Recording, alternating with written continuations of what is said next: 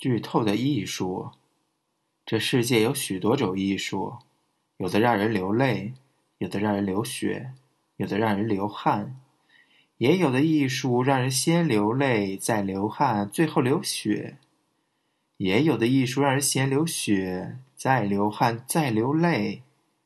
当然，后两者不在讨论范围之内。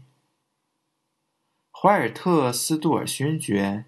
在他那本名声昭著的《论我们时代的精神》，给剧透做了一个定义：剧透是一种高雅、精致的，是人类智慧的结晶。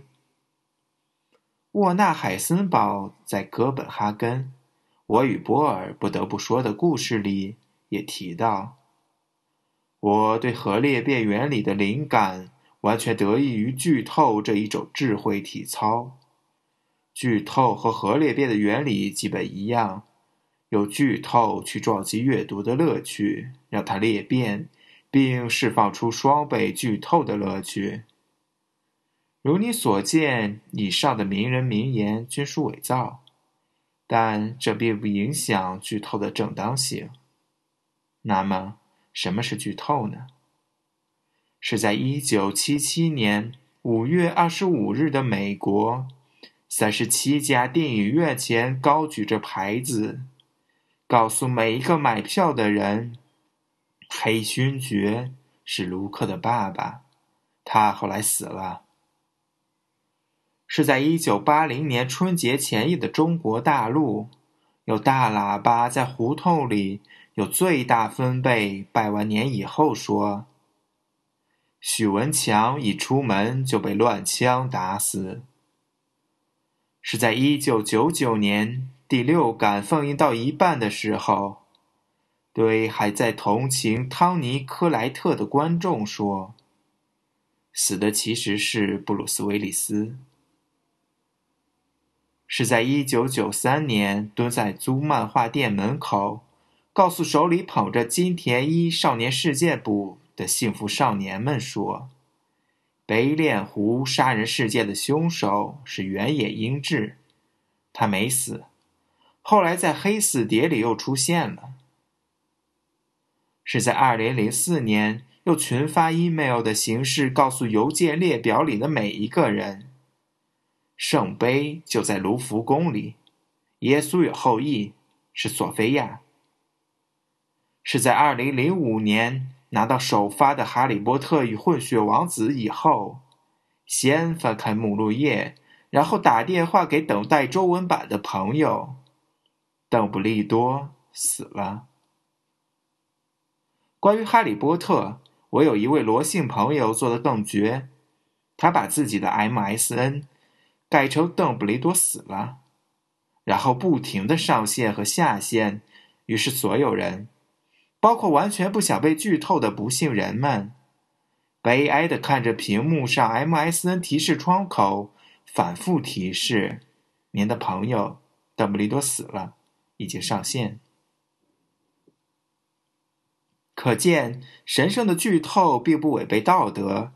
事实上，它达到了一个很高的道德境界。剧透把真相带给人类。只不过时间稍微提早了那么一阵罢了。当对方知道情节后，那一瞬间的错愕，真的没有比这更好的奖赏了。之前为了提前知道剧情而付出的一切辛苦都得到了回报。阿门。从广义的范围来说，耶稣是第一个剧透者，他剧透了自己在未来的死亡。但是它还不够彻底，而流传最广泛的剧透者并不是我罗姓朋友、祝姓朋友或者任何一个单独的个人，而是一个巨大的团伙。他们每天靠剧透为乐，并在各地设置支部，让所有的人都第一时间被剧透到。他们有一个共同的名字。中国电视报剧情简介栏目，没有什么比推理和悬疑更怕剧透了。他们就像是雪人畏惧太阳一样畏惧剧透。我至今还记得我的第一次是在中学时。那是一个夏日的黄昏，我的一位初中女同学一个人在教室里安静地翻阅着书卷。齐耳的短发，细腻修长的手指，轻轻搁在散发着香气的书页上。夕阳轻柔地照进来，把一切都涂成金黄色。蝉鸣声声。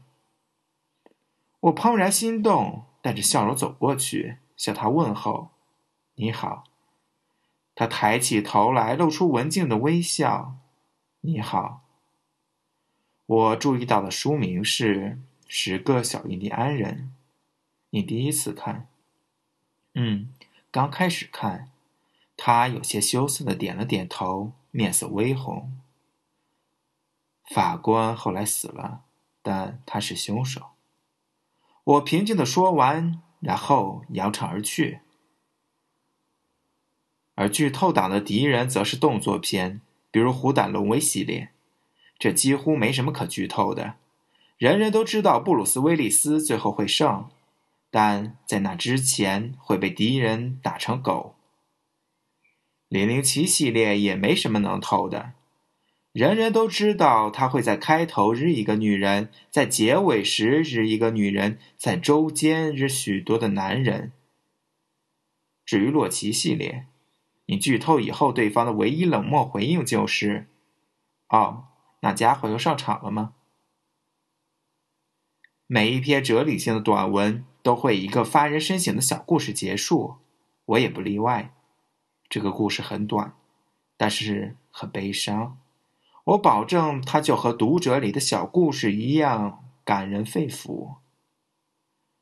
故事的主角是我的一位朋友，出于隐私考虑，我不能透露李记的姓名，姑且称他为 A 吧。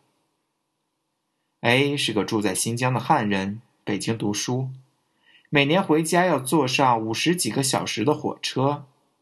有一次聚会，A 在席间忽然感慨。说现在市面上没有任何一种电子娱乐设备能够支撑全程，所以他决定今年回家带一些耐读的书。我们问他选了什么书，A 回答说《三国演义》。什么？你竟然还没看过《三国演义》？没怎么认真读过。A 老实的答道，浑然不觉他已经唤醒了恶魔。周围所有的人眼睛都红了，大家彼此对视了一番，一起对他笑眯眯地说：“你知道吗？诸葛亮最后死了。”我知道，A 完全抓狂了，他泪雨滂沱。我从来没有如此快乐过，原来《三国演义》也是可以剧透的。晚安。